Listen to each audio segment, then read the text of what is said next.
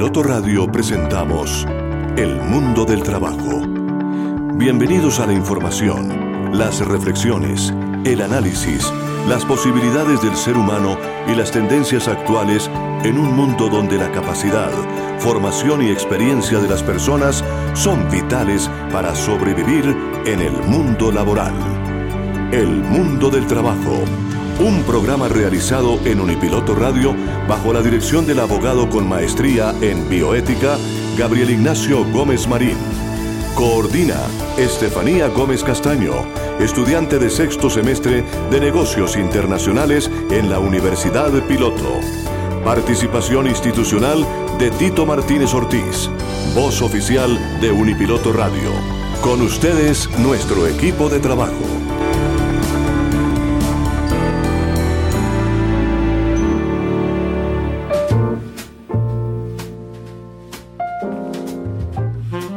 Oyentes de Unipiloto Radio, muy buenas tardes. Bienvenidos. Como siempre, hoy es jueves, es mediodía y estamos cumpliendo una cita con nuestros oyentes. Muy importante cita porque hoy en el mundo del trabajo tenemos eh, dos importantes mujeres que nos acompañan. Son ellas invitadas especiales y van a estar en diálogo con el suscrito Carolina Aranzazu Osorio, de ONU Mujeres, y Natalia Franco, directora de CIDER, de la Universidad de los Andes, sobre equidad laboral con enfoque de género en las empresas. Avanzando por la equidad de género en las empresas, vamos a estar dialogando con ellas y voy a permitir que sean ellas las que se presenten personalmente. Comenzamos por Carolina Aranzazu Osorio. ¿Quién es Carolina? Digámosle a los oyentes, ¿quién eres tú? Buen día, un gusto estar acá. Eh, soy eh, responsable de iniciativas de innovación y alianzas para el empoderamiento económico en UNO Mujeres. Eh, ya un poquito más de mi formación profesional. Soy eh, profesional en comercio exterior con un máster en desarrollo local y cooperación internacional. Eh, y desde hace tres años estoy en UNO Mujeres, sobre todo en los temas de inclusión económica y empoderamiento económico de las mujeres. Un gusto estar acá. Qué bueno. Gracias, Carolina. Y Natalia Franco. ¿Quién es Natalia Franco? Bueno, pues muchas gracias por esta invitación. Eh, soy Natalia Franco, profesora de la Universidad de los Andes hace ya varios años eh, en temas de responsabilidad social, inclusión eh, social y cómo es que este mundo público y privado realmente ayuda a evitar inequidades. y directora del CIDER hace cinco años, Centro Interdisciplinario de Estudios sobre el Desarrollo, un centro en el que nos hemos concentrado en estudiar varios temas, uno de ellos la equidad de género y me he encontrado este mundo en el que la equidad de género y la responsabilidad social se unen. En eso es que estamos. Qué bueno. Gracias eh, Natalia por estar aquí en Unipiloto Radio Online y en el mundo del trabajo y la bioética laboral.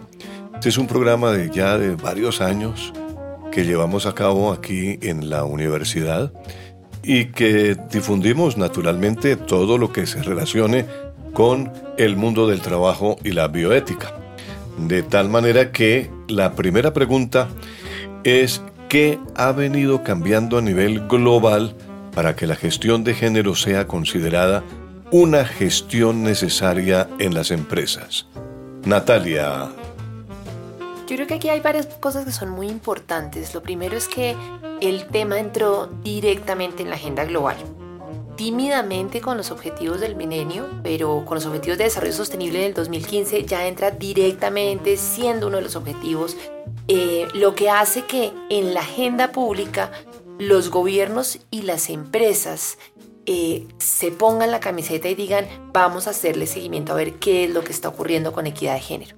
A esto ha seguido que, que ya las eh, diferentes organizaciones públicas y privadas empiezan a desarrollar sus políticas internas de equidad de género empiezan a mirarse hacia adentro y decir, bueno, aquí qué es lo que está pasando.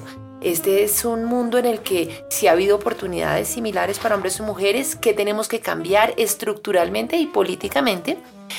Y además de las políticas, ahora hay certificaciones y eso también es muy importante. Porque el hecho de tener que recorrer un camino para poderse certificar en, género, eh, además marca una hoja de ruta. Yo quiero salir en la foto certificada y además me dicen cómo llegar a la certificación. Entonces yo creo que ese ha sido un camino de los últimos años, menos de una década, pero que ha sido muy importante para empezar a que esto se hable encima de la mesa. Magnífico. Y Carolina Aranzazu, ¿qué nos dice con respecto a esa pregunta? Desde Uno Mujeres pensamos que afortunadamente han coincidido varios elementos para que este sea un tema cada vez más relevante eh, al interior de las empresas, no solo como un tema de responsabilidad social corporativa, sino como un tema realmente estructural, como un caso de negocios. Entonces, lo primero que, que nos parece muy valioso que ha sucedido es que, o reconocer por lo menos, es que es un asunto de derechos y eficacia, es decir, si somos las mujeres más, un poquito más de la población, la mitad de la población, población, en todos los campos etarios, en todos los grupos poblacionales, pues no podemos avanzar como sociedades si no tenemos, digamos, incluidas o participamos todas las mujeres en nuestro pleno potencial, ¿no? Es como eh, si tuviéramos el mitad, la mitad del equipo sentado en la banca y eso pues es una pérdida de eficiencia importante.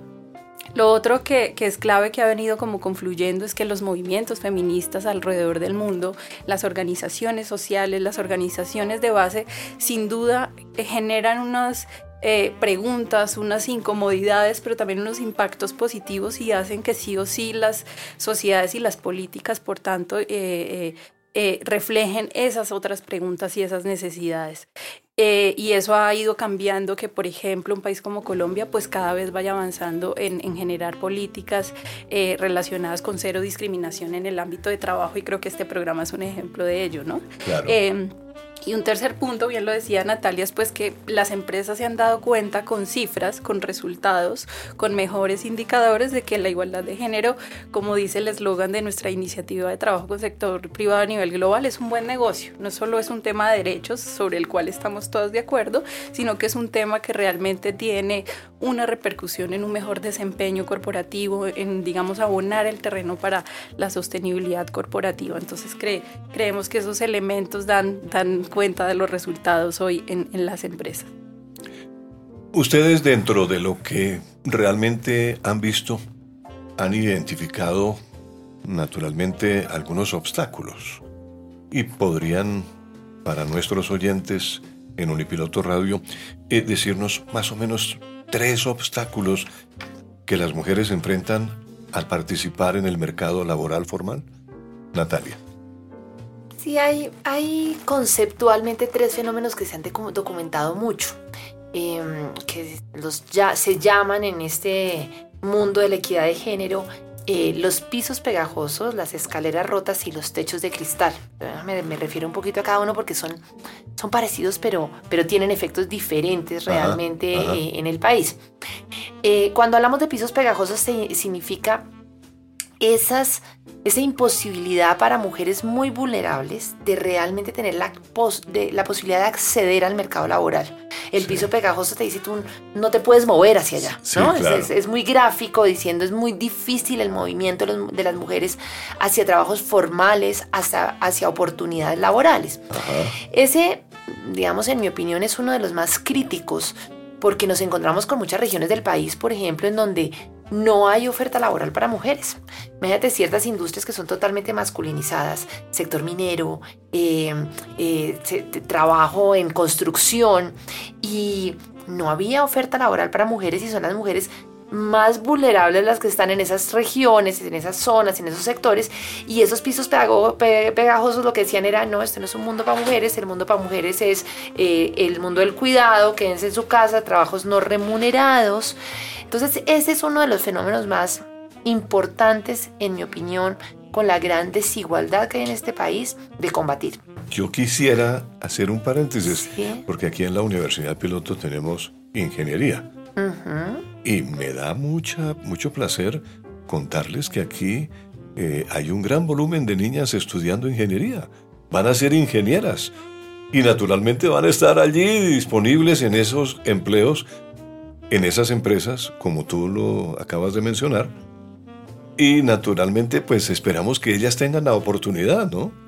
Que le den la oportunidad a estas ingenieras de llegar a esos campos. Claro, y una oportunidad que además no es solamente de acceso, que eso conecta con los otros dos retos y es eh, los fenómenos de escaleras rotas y, y techos pegajosos significa que realmente puedan ascender acceder a un mercado laboral competitivo con igualdad de oportunidades y llegar a cargos directivos. Claro, lógico. Entonces tú estás formando ingenieras aquí, pero no quieres que se queden solamente con la posibilidad de tener un trabajito de vez en cuando, ¿no? No, y esa es la conversación ahorita, yo creo que también muy importante y es si ya logramos que empiece la profesionalización de mujeres en esas áreas, ¿en dónde está la estructura organizacional para que los procesos de contratación realmente le den igualdad de oportunidades, los procesos de evaluación den igualdad de oportunidades y la equidad laboral que va un poco más allá solamente de eso. ¿Qué significa la maternidad y la paternidad y cómo eso no es un obstáculo para ascender en el trabajo? Ese es una comprensión que estamos apenas llegando a tener eh, en el mundo laboral. Que yo reconozco una paternidad pero una paternidad que no sea más tiempo libre para, para el papá, sino realmente para compartir, para compartir esas responsabilidades en el hogar y que ambos puedan avanzar en su carrera de igual manera. Desde luego. Pero entonces estamos hablando del... Pisos pegajosos, mujeres que no tienen posibilidad de acceder. Sí. Escaleras rotas, capacidad de ascenso, que realmente puedan ir escalando posiciones y techos de cristal que es cargos directivos, que yo realmente no llega a un punto en el que ya solo los hombres están en las juntas directivas, ya solo los hombres son los gerentes, sino que realmente las mujeres rompan ese techo y puedan llegar a cualquier cargo y a cualquier posición. Qué maravilla. Muy bien. ¿Y qué nos dice nuestra representante de ONU Mujeres?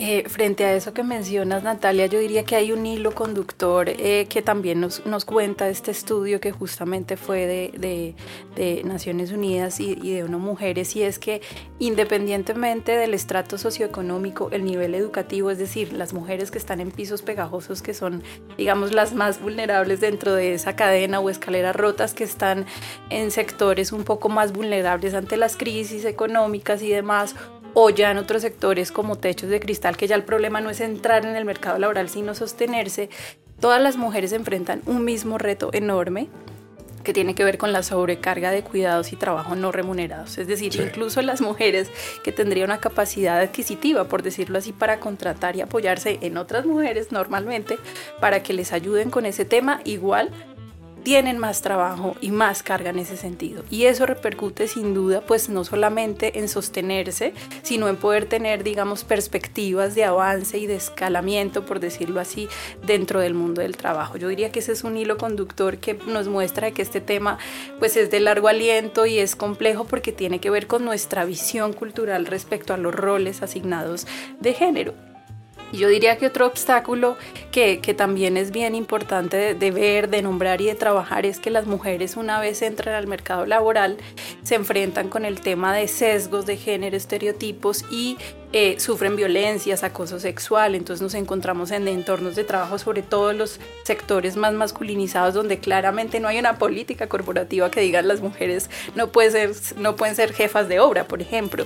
Eh, pero el entorno, por ser históricamente un entorno masculinizado, pues hay unas prácticas y hay unas normas, digamos, tácitas respecto a quién habla, cómo habla, cómo se maneja y ahí pues de manera invisible está el tema del acoso sexual y el acoso digamos en los entornos de trabajo que creo que es algo adicional además de mostrar mis capacidades frente a ciertos roles o de liderazgo o cargos, pues además tengo que hacerme respetar y, velar porque mi, mi entorno pues sea un entorno seguro para trabajar también, ¿no? Yo resaltaría esos dos obstáculos. Magnífico. Muy bien. Eh, me surge una pregunta doble, pero vamos a ir por la primera parte de la pregunta. Y es, me gustaría eh, escuchar la opinión de Natalia si podría mencionar dos estereotipos o prejuicios de género que influyen en las oportunidades laborales de las mujeres. Voy a mencionarlos con ejemplos, porque creo que eso es interesante. Nosotros estuvimos haciendo un trabajo de sistematización de experiencias de equidad de género en empresas colombianas o en empresas en Colombia. Y unos que me llamaron mucho la atención muy relacionados con los pisos pegajosos. Una experiencia muy interesante que tiene la empresa Argos, que tomó la decisión de eh, abrir vacantes para que mujeres en diferentes regiones del país manejaran las mezcladoras de cemento. Cargo, trabajos totalmente masculinizado por muchísimos años y parte de la conciencia que, tiene Argos es que dice no podemos contratar una porque la acaban, tenemos que contratar 300. Si no es un número realmente importante, no hacemos la diferencia. Claro. Y empezamos a hablar un poco de por qué ese, ese concepto de la acaban, ¿no? Como de dónde sale esto. Y entonces empieza a decir, mire culturalmente lo que significa el sector. Hay, por ejemplo, algunos mitos relacionados con que una mujer en una mina es de mala suerte. Si una mujer entra a la mina y además tiene el periodo, fijo se derrumba la mina. Ah. Fíjate, estas, esto, entonces tú cómo rompes esos mitos, cómo rompes esos mitos si no es realmente metido 300 y que no se caiga la mina. Entonces, eh, ese, ese tipo de trabajos yo creo que son eh, importantes y sesgos que no solamente son de sectores, sino familiares.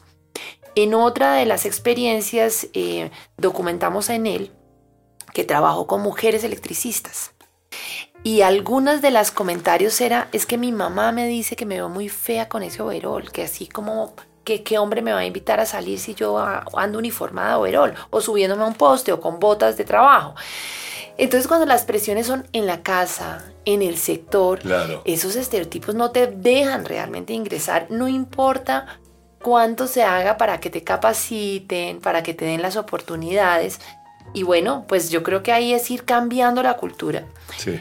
Y lo, el, otro tema que salía y que recuerdo ahorita con lo que Carolina acaba de mencionar es, si yo estoy en uniforme, me respetan. Cuando salgo de civil con mi ropa para la casa, eh, ya no hay respeto porque eh, ya lo que quieren es te invito a un trago, ya no somos compañeros de trabajo y eso hace que muchas mujeres se sientan muy incómodas en esos sectores tan masculinizados y simplemente se retiran, prefieren otra vez volver al sector de cuidado, a los tradicionalmente eh, marcados como sectores feminizados. Ajá. O sea, ya, ya me respondiste la segunda parte. ¿Verdad? Claro. Es que yo hablo mucho. Porque esa era realmente una explicación. Yo le iba a pedir que me diera la explicación cómo se manifiestan esos estereotipos. Y, y realmente ahí con esos ejemplos eh, has dado en el clavo perfecto de, de cómo se identifica un, una situación, ¿no? Una situación que... viven las mujeres y, y no solamente... Eh, en un campo que es la, pues lo has tocado, digamos el campo minero, ¿no? Pero eso se, pues, se puede extrapolar a muchos campos, ¿no? Indudablemente. A una oficina común y corriente, ¿no? A muchísimos y con, sobre todo con esos chistes y comentarios que hemos naturalizado. Claro. Entonces, eh, el, uno de los que más me molesta a mí que tiene que ver con la capacidad de manejar bien o no manejar bien un carro de las mujeres. Claro, claro. Entonces tú dices, pues si esto es el chiste permanente, yo ya ni siquiera quiero acceder a una posibilidad laboral que tenga eso dentro de mis... Dentro mis eh, Natalia, ¿cómo te parece que yo trabajé durante muchos años eh, en publicidad? Yo soy publicista de la época de los años 70, 80 comienzos de los 90. Ahí me retiré porque ya había cumplido mi misión para luego dedicarme al mundo de las comunicaciones de frente, ¿no? Que también me apasiona. Pero te quería contar que en la época en que yo estuve vinculado, inicial, en, iniciando mi, vinculación, me encontré con una situación, era que la propaganda, de, por ejemplo, de las, de las eh, toallas sanitarias, no se podía anunciar por televisión. Hubo que hacer una cantidad de cosas, demostrarle al director de Intravisión que no sé si sería, estaría eh, influenciado por alguna religión o alguna cosa así, pero no permitían salir con comerciales y yo manejaba la cuenta, yo era ejecutivo de cuenta de uno de, uno de esos productos, una marca de, de toallas sanitarias. Entonces a mí me tocó ir a Inravisión y exponer y toda la cosa. Nos permitieron hacer un comercial que metiéramos en un vaso de agua la toalla sanitaria. Nada más. No se podía hacer absolutamente nada y la toalla eh, tenía que estar en dibujo animado no se podía mostrar propiamente el empaque, una cantidad de cosas. Imagínate tú, por ejemplo, todas las limitaciones que hay. Pero viendo la historia, ya con el cliente, llegaron, llegó a la conclusión de que todos esos atrasos, todas esas eh, trabas, eh, tenían que ver con el atraso también del uso de la toalla sanitaria. Muchas mujeres en Colombia no sabían ni siquiera que existía eh, ese, ese tipo de, de producto, ¿no? Entonces uno se da cuenta, y te estoy hablando de los años 70, de comienzos de los 70, ¿sí? Realmente. Ahí estamos en, esa parte. Yo me encontré con esa situación, logramos finalmente vencer el, punto y entrar al mercado de una manera masiva, que era lo que el cliente buscaba, ¿no? Porque las toallas sanitarias no se vendían, no se, no se consumían.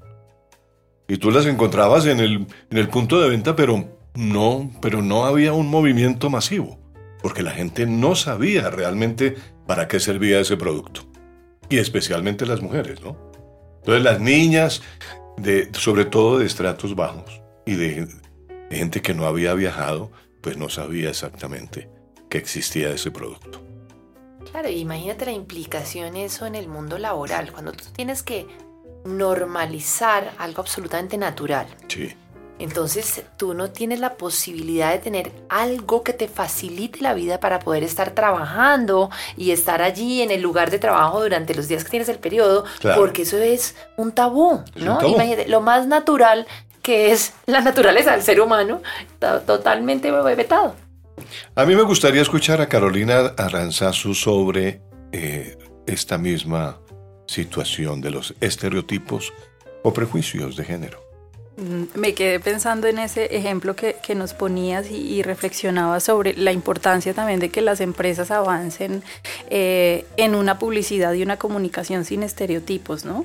Quienes hacen los equipos creativos, quienes se piensan, digamos, eh, este sector que tiene un impacto de transformación tan increíble en la sociedad. Y déjame agregar algo, es que hasta ese momento, digamos, creativas mujeres no, habían.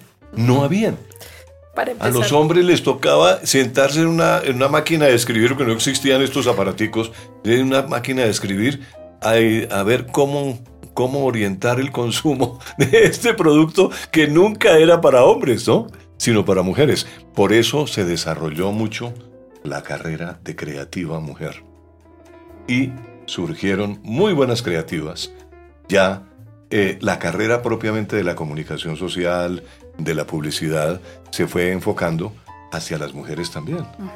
Eso también abrió un, un camino. Una senda, es así. Y por eso yo mencionaba hace un momento que es una cuestión de eficiencia y volvemos a citar la cifra que parece obviedad, pero es importante. Si somos más de la mitad de la población y seguramente esta tendencia se cumple en población edad para trabajar, es decir, consumidoras potenciales es un mercado importante, pues los equipos de comunicaciones y publicidad, qué bueno sería que sean diversos, que estén compuestos por personas diversas, por mujeres y hombres, para que puedan reflejar pues esas necesidades de la sociedad que consume. O sea, también es un tema de negocios. Pero para responder... Eh, a tu pregunta sobre los estereotipos, para traer dos ejemplos, hay unos que pueden seguir estando asociados como a esos roles tradicionales de género, ¿no? Eh, y, conecto con lo que nos explica. Afortunadamente hay avances y sobre todo en la última década en Colombia sobre cuánto cada vez más mujeres entran a la educación superior y efectivamente terminan el ciclo, pero la tendencia sigue siendo que somos, que las mujeres siguen adhiriéndose a sectores que son como, por decirlo entre comillas, ciencias blandas. Roles muy asociados a cuidado. Entonces, profesoras, enfermeras, asistentes administrativas o hasta atención al cliente.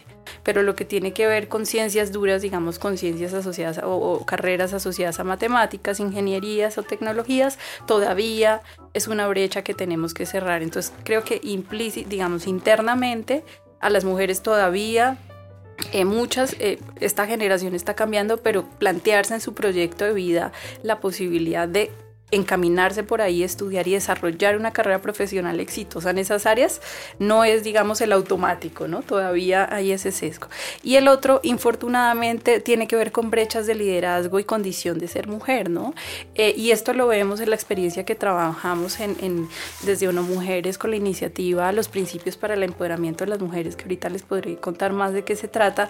Y es que, pues, esto pasa de manera inconsciente, no es una cosa adrede de las personas, no hay políticas corporativas que así lo avalen, pero las personas que toman las decisiones en la selección de personal, por ejemplo, todavía en los comités que hacen las entrevistas o los procesos de selección, pues se preguntan si la mujer eh, está en edad reproductiva o no, pues puede ser que deserte más fácil de ciertos roles porque normalmente está más vinculada pues, a la posibilidad de quedar embarazada y por tanto a dedicar gran parte del año a ese ejercicio o a gozar del derecho que le da la constitución de, la licencia de maternidad, por ejemplo.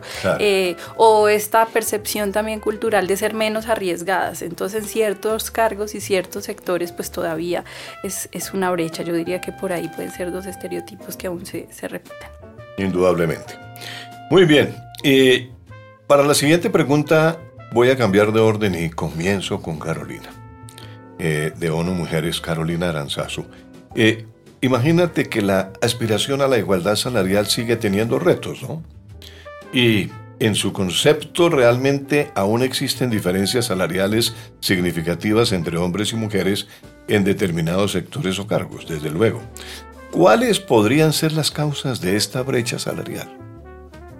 Bueno, eh, contarles que hace muy poco tiempo se lanzó un estudio desde eh, uno mujeres, digamos en otra región en África Oriental y Meridional, pero haciendo el análisis y revisitando como las cifras para Colombia de nuestro informe con DANE sobre brechas de género, eh, mujeres y hombres nos damos cuenta que como que esos, esos hallazgos persisten y es que la tema, el tema de brecha salarial es un, es un problema como que persiste a nivel mundial, salvo muy pocos países que ya se varios años se, lo están planteando y sentimos que es como una, es un círculo vicioso, ¿no? Eh, porque por un lado pues las mujeres tienen esta sobrecarga de cuidados y trabajo no remunerado, por tanto los eh, trabajos a los que pueden acceder son de más baja cualificación, por decirlo así, de menos sofisticación, es decir, que tienen, eh, normalmente se adhieren a sectores económicos que son más vulnerables frente a crisis eh,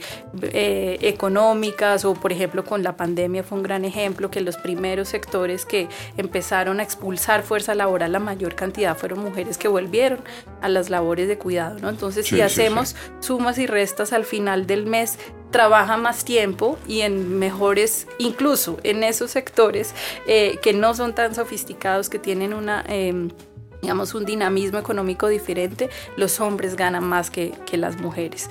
Lo otro es si también como una consecuencia eh, que viene del ciclo, eh, círculo vicioso de la, de la sobrecarga de cuidados, mayor pobreza, eh, y mayor inestabilidad en el, en el mercado laboral es que las mujeres pues tienen, sobre todo las que se encuentran en pisos pegajosos, menores posibilidades de terminar, digamos, un ciclo educativo, ¿no? Como una formación que les permita también insertarse en sectores. Exacto en sumas y restas es eso. Entonces allí, eh, digamos, hay, hay, hay una, una, cifra, digamos, que se repite y podríamos conectar ese estudio que les invitamos a, revisar en nuestra página web, que está muy interesante. Lo otro es la segregación sectorial y profesional, que es lo mismo que les decía ahora. Digamos que las mujeres son el 94.1% de las personas ocupadas como trabajadoras. Eh, o trabajadoras domésticas, por ejemplo, quienes en Colombia y en Latinoamérica principalmente están en el sector de, trabajo remunerado o trabajando en casas como trabajadoras domésticas, las mujeres, y allí hay un altísimo nivel de informalidad y de vulnerabilidad. Entonces también allí vemos otra, otra digamos, elemento de, diferencia eh, salarial. Lo otro es la informalidad, ¿no? Las mujeres que logran por básicamente un tema de medios de vida, de actividades de subsistencia, tener autonomía económica o por lo menos generar ingresos de manera diaria, pues se encuentran en el sector informal. Y allí sabemos que pues la eh, los ingresos laborales pues tienen una variabilidad enorme en función de la temporada o de los días de la semana y eso hace que la brecha salarial frente quizás a una proporción de los hombres que sí pueden entrar igual, no en, en unas condiciones muy óptimas, pero por lo menos en un porcentaje mayor en en el mercado, digamos, laboral eh, formal. Y lo otro es, por ejemplo, la brecha de género en el empleo es un poco mayor en hogares con, con hijos a cargo, ¿no? Y esta es otra cifra que nos llama la atención, que vuelve y juega el tema de corresponsabilidad y de negociación en la familia, de cómo cuando hay mayor número de hijos, pues quien se queda en casa a su cuidado son las mujeres y esto repercute en, en, en, la participación, digamos, equitativa eh, y exitosa, digamos, en el mercado laboral.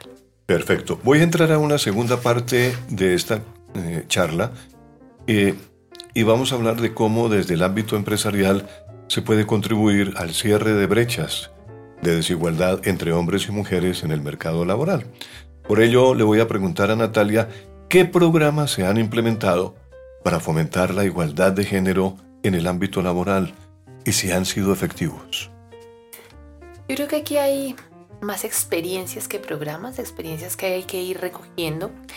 Y, recogen un poco la conversación que, veníamos teniendo y es que como el problema tiene muchas aristas, hay un tema de cultural, de presiones culturales, hay otro de acceso a la educación, otro de acceso al trabajo.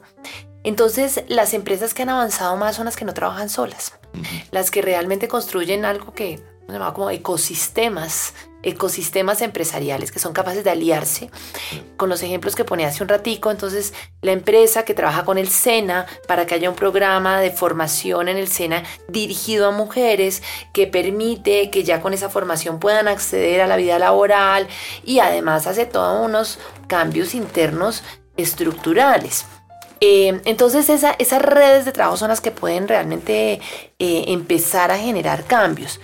Lo otro que tenemos que pensar es que si en las áreas mejor remuneradas, que son las áreas STEM además, y donde hay más oportunidades, tenemos una brecha tan grande en educación para las mujeres y sobre todo desde los colegios, pues estos no van a ser programas de corto plazo. Los efectos los vamos a empezar a ver a mediano y a largo plazo. Por otro lado, yo volvería a tomar el tema de, las eh, certificaciones. Un trabajo como el que ha hecho Equipares eh, identificando cuáles son los estándares para certificar empresas que realmente trabajan por la equidad de género, empiezan a generar cambios en industrias completas. Yo entro y si yo estoy certificado, quiero que mi, mi, competidor inmediatamente quiere certificarse y pasar por ese proceso y tener el sello Equipares para muchos ha sido una forma de empezar a transformar realmente las oportunidades. Y eso se está haciendo. Eso se está haciendo en el país. Hay bastantes empresas certificadas, eh, hay sectores enteros, enteros que tienen políticas, por ejemplo las multilatinas. Las multilatinas empiezan a tener unas políticas comunes en donde empiezan con, con ley de cuotas, digamos, en acciones afirmativas para lograr cargos importantes ocupados por mujeres y a partir de esto empieza a permear hacia las otras partes de la organización, se empiezan a certificar, empiezan a hacer estos trabajos y empezamos a hablar realmente de equidad en los diferentes niveles. Correcto. Hay, otra, hay algo que es muy importante y es lo que se puede hacer en la transformación de los procesos, entender el ciclo de vida del empleado. Cuando tú entiendes el ciclo de vida del empleado, necesitas, empiezas a entender dónde tienes que hacer transformaciones en las diferentes etapas de la empresa. Entonces las empresas que han entrado en esta lógica empiezan a cambiar procesos de selección y comités de selección para que haya hombres y mujeres en los comités de selección y un poco anonimizar esos primeros filtros para que lleguen hombres y mujeres igualmente. Procesos de evaluación. Cuando las mujeres no ascienden, no ascienden porque es que todos los procesos de evaluación las hacen hombres, con otros lentes, con, otra, con otras medidas. Entonces, ¿cómo cambio esos comités de evaluación?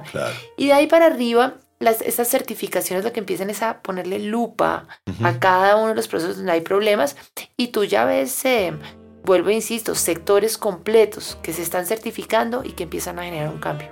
Desde luego. Muy bien. Carolina, ¿cuáles son las ocupaciones o industrias donde las mujeres están súper representadas? Justamente las asociadas a las carreras STEM o eh, las que tienen que ver con ciencias, matemáticas, ingenierías, tecnologías de la información y las comunicaciones. Y esto nos llama especialmente o nos hace un llamado especial a la acción, como decimos, eh, como sociedad y a las empresas, porque ustedes saben que y justo a partir de la pandemia la digitalización y la automatización de los procesos, es decir, tuvimos un cambio aceleradísimo en la matriz productiva, por tanto los sectores más dinámicos que están transformando incluso eh, la forma en que nos relacionamos por las redes sociales, por las nuevas formas de consumir, de comprar, eh, de, de, ver el mundo, pues tiene que ver con estos sectores. Entonces, para darles un ejemplo, en todo el mundo solo el 22% de los profesionales que trabajan en el ámbito de la inteligencia artificial son mujeres. Eh, o, por ejemplo, eh, quienes se dedican al aprendizaje automatizado, solo el 12% tiene una representación de mujeres. Entonces, si estamos ante una cuarta revolución industrial y no hay participación, digamos, cualificada, importante, sustantiva, además, insisto, de la mitad de la población, eh, pues nos seguimos quedando atrás, ¿no? Las mujeres y sobre todo esas que mencionábamos ahora de pisos pegajosos y escaleras rotas, pues se va a seguir amplificando y esto va a traer eh, otros problemas. Entonces se, trata de un ámbito en el que se solapan aspectos eh, de tipo económico, cultural, social y religioso que pues pese a los avances que hemos tenido en América Latina, por ejemplo, respecto a la cantidad de investigadoras, eh, tenemos cada vez más investigadoras, no tenemos unas brechas tan amplias, sin embargo ya en el tipo de investigación, en el tipo de roles de jefes de equipos de investigación o grandes proyectos de investigación con esta capacidad de transformación, todavía hay segregación eh, ocupacional en ese sector. Entonces, eh, ahí donde se está haciendo, gestando como la transformación social y de la matriz productiva es donde estamos menos representadas las mujeres. Adicionalmente, pues tú nos podrías eh, decir qué medidas se están tomando para garantizar este acceso y la promoción de las mujeres en sectores, como has dicho, tradicionalmente dominados por hombres? Pues lo primero que ha venido pasando es que cada vez contamos con más data, o sea, cada vez, eh, pues por lo menos hay estudios, hay estadísticas.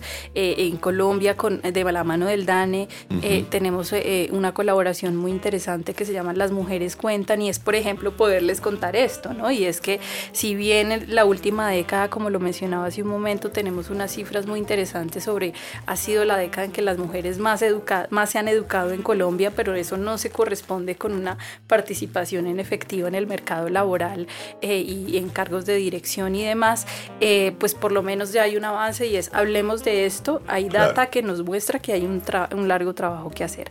Lo otro son, eh, y, y, en efecto tenemos un estudio que publicamos con UNESCO en el 2020, donde hay una serie de recomendaciones como un camino para recorrer como a través de los diferentes sectores eh, de la sociedad. Y una de las invitaciones más importantes es a abordarlo desde los niveles tempranos de la educación, ¿no?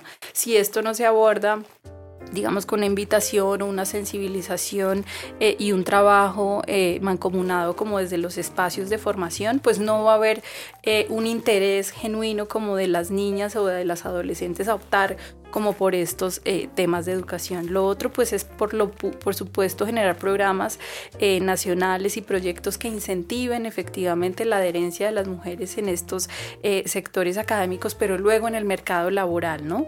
Cómo también trabajamos esos aspectos que hablamos ahora que son invisibles pero que tienen todo el impacto que son los culturales para que las mujeres cada vez a través de roles, de referentes, de mujeres que están siendo exitosas en estos sectores, por ejemplo, pueden amplificar esa voz e invitar cada vez más a, a las niñas y a las jóvenes a que a que participen. Y otro elemento yo diría que es central, que pareciera que está aislado, pero no, y es el tema del acceso eh, y, y, la apropiación de las tecnologías de la información. Las niñas en la ruralidad, por ejemplo, hablando de educación, si no tienen conexión a Internet, si no tienen una familiarización con estos temas, con la robótica, con la inteligencia artificial. Si no tienen internet en los espacios donde viven y donde se educan, pues esta brecha va a ser muy difícil de cerrar. Entonces, pareciera eh, un paso dado, pero no todavía hablar de acceso eh, y de apropiación digital, alfabetización digital en las niñas, en las jóvenes, sobre todo las mujeres que están en las áreas periurbanas y rurales, sería como una primera recomendación estratégica para luego ya hablar de ahora qué cosas podemos estudiar y qué cosas podemos profundizar. Pues es un gran placer tener a dos mujeres en este momento aquí en Unipiloto Radio y también en el mundo del trabajo y la bioética laboral. Ellas nos han contado y, nos han hecho un resumen muy rápido y, pues eh, hemos avanzado y, actualmente digamos que hay eh, que están cursando diversos proyectos de ley en favor de la equidad laboral empresarial con enfoque de género. Y unos apuntan a fortalecer el tema del acoso laboral y sexual, otros a establecer como obligación de las empresas la formulación de políticas o planes de género, y otras a divulgar los datos y brechas salariales, entre otros. Natalia nos podría decir, en las empresas se están implementando políticas de conciliación laboral y familiar. Sí, yo creo que eso es em, además muy complementario con todo el otro trabajo que se haga, porque eh, yo creo que uno de los puntos no es solamente cómo ingresan las mujeres al mundo laboral, sino cuál es la retención que hay, la posibilidad de que se queden en las empresas. Y estas políticas de conciliación de vida familiar y laboral pues se vuelven importantísimas. Em, empezamos a ver empresas que empiezan a reconocer pues, el tiempo de lactancia, empiezan a tener salas de lactancia, empiezan a reconocer em, espacios eh, y tiempos para padres y madres para conciliar vida familiar y vida laboral. Y hago énfasis en padres y madres, porque tampoco haríamos nada diciendo que eso es solamente una política para mujeres porque sería más segregadora. Yo no contrato a una mujer porque me sale caro, le voy a tener que pagar licencia de maternidad y además le tengo que dar permiso para que vaya a llevar al niño al colegio. Eso es lo peor que puede pasar en una empresa.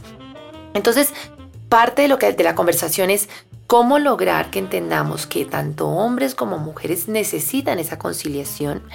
Empezamos a ver estos ejemplos de las empresas que empiezan a reducir la jornada laboral para poder dar más tiempo de calidad y empiezan a darse cuenta que además entonces hay más eficiencia en las horas laborales, porque yo no tengo que tener esta oreja en el trabajo y esta oreja en las tareas del colegio de los niños, ¿no? Realmente puedo empezar a tener ese, ese equilibrio y eso se vuelve muy importante. Cada vez se ve más Vuelvo e insisto, las políticas, por ejemplo, las multilatinas nos están marcando la pauta. Ya no son solamente las políticas de lo que está ocurriendo en Colombia. Es que América Latina, es que las eh, multinacionales y, digamos, en, ciertos sectores sobre todo, están diciendo, esto es una política global. Tenemos que ser capaces de lograr ese equilibrio. Ahora bien, frente a este panorama, podría mencionar eh, Natalia, en el caso concreto, dos eh, aspectos que se requieren para alcanzar, digamos, una verdadera equidad de género en el mundo del trabajo. Pero, pero me voy entonces con, eh, con Carolina.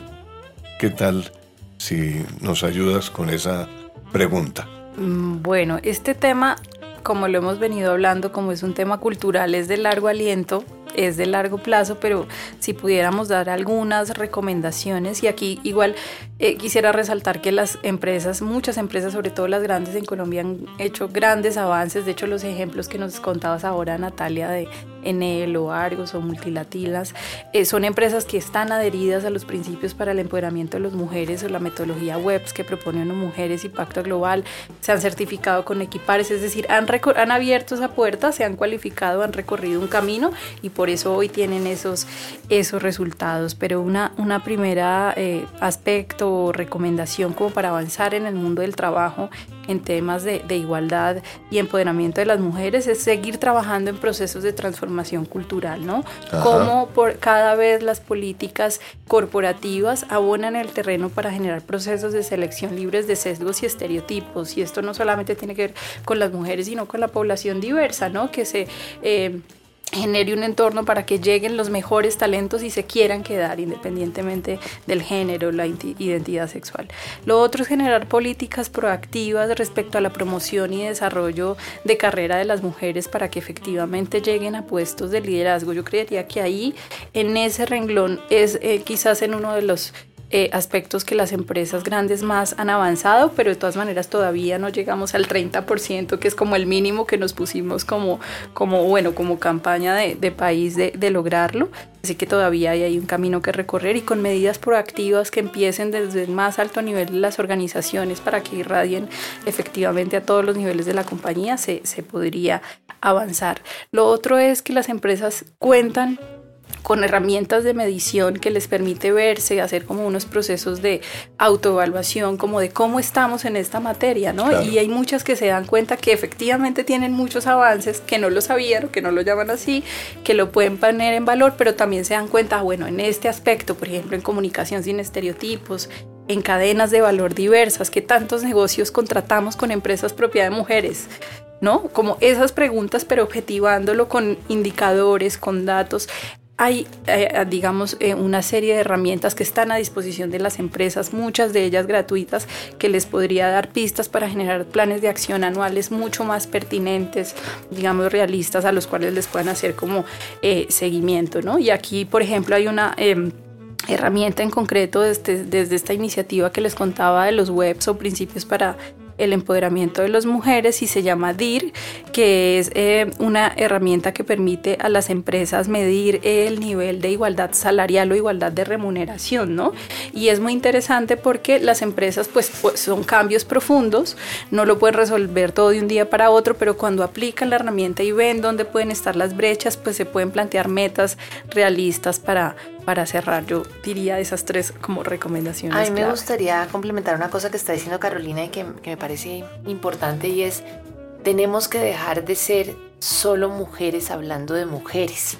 Uno de los puntos claves es cómo se involucra a los hombres en la conversación, cómo se trabajan estas nuevas masculinidades y cómo estas políticas, ese cambio cultural tan profundo que se necesita es dejar de demeritar el trabajo y la conversación sobre equidad de género. Cuando uno ve en las redes lo polarizado que está el debate y entonces esto es como si fuera todo a partir del lenguaje inclusivo y eso es lo único que vale la pena o no vale la pena o terrible la Real Academia de la Lengua, estás echando para atrás en un camino que hay que seguir avanzando. Entonces, trabajar con hombres y mujeres, cambiar la cultura de hombres y mujeres y igualdad de oportunidades es a lo que tenemos que llegar. El péndulo estaba en un extremo, todas las empresas estaban muy cargadas hacia eh, el mercado laboral para hombres.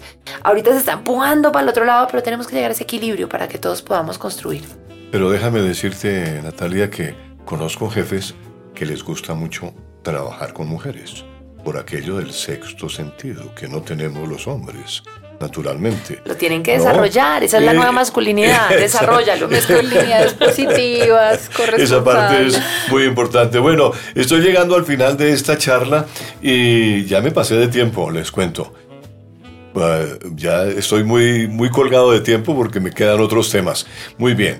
Eh, yo diría entonces como conclusión que la participación de las mujeres en el mercado laboral pues no ha estado acompañada de un equilibrio equitativo y, el reparto no ha sido equitativo de las eh, responsabilidades relacionadas con el trabajo doméstico y el cuidado no remunerado, tanto en el ámbito familiar como en la comunidad, en el sector privado y en el Estado también. ¿no?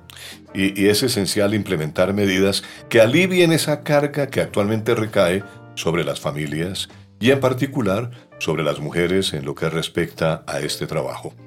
Igualmente las desigualdades de género en el acceso al mercado laboral pues se manifiestan claramente en las tasas de desempleo que son notoriamente más altas y es lo que hemos hablado hoy acá en, esta, en este programa del mundo del trabajo, la brecha salarial que está vinculada, entre otros factores, a la participación en sectores menos productivos y a la disponibilidad de tiempo, tal como lo han expuesto ustedes, y en los ámbitos institucionales, organizativos y empresariales, diríamos que persisten aquellas prácticas que perpetúan sesgos de género, poniendo en entredicho la capacidad de las mujeres para asumir roles de liderazgo o acceder a sectores en los que históricamente se les ha excluido.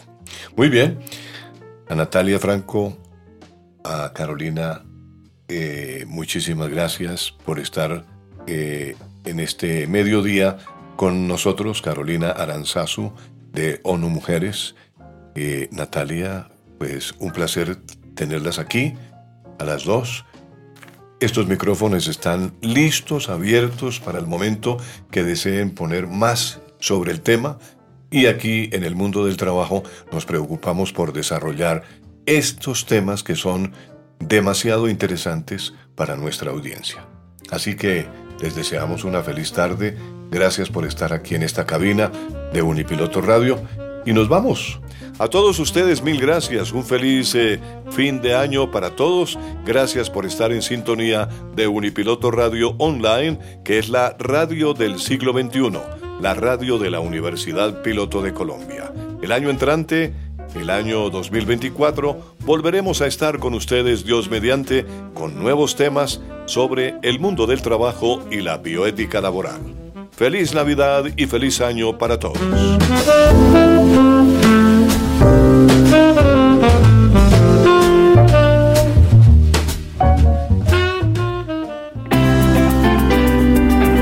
En Unipiloto Radio hemos presentado El mundo del trabajo y la bioética laboral. La información, las reflexiones, el análisis, las posibilidades del ser humano y las tendencias actuales en un mundo donde la capacidad, formación y experiencia de las personas son vitales para sobrevivir en el mundo laboral. El Mundo del Trabajo, un programa realizado en Unipiloto Radio, bajo la dirección del abogado con maestría en bioética, Gabriel Ignacio Gómez Marín. Coordina Estefanía Gómez Castaño, estudiante de negocios internacionales en la Universidad Piloto. Conduce Tito Martínez, voz oficial de Unipiloto Radio Online. No te pierdas nuestro próximo programa, jueves de 12 a 1 del mediodía, solo por Unipiloto Radio Online.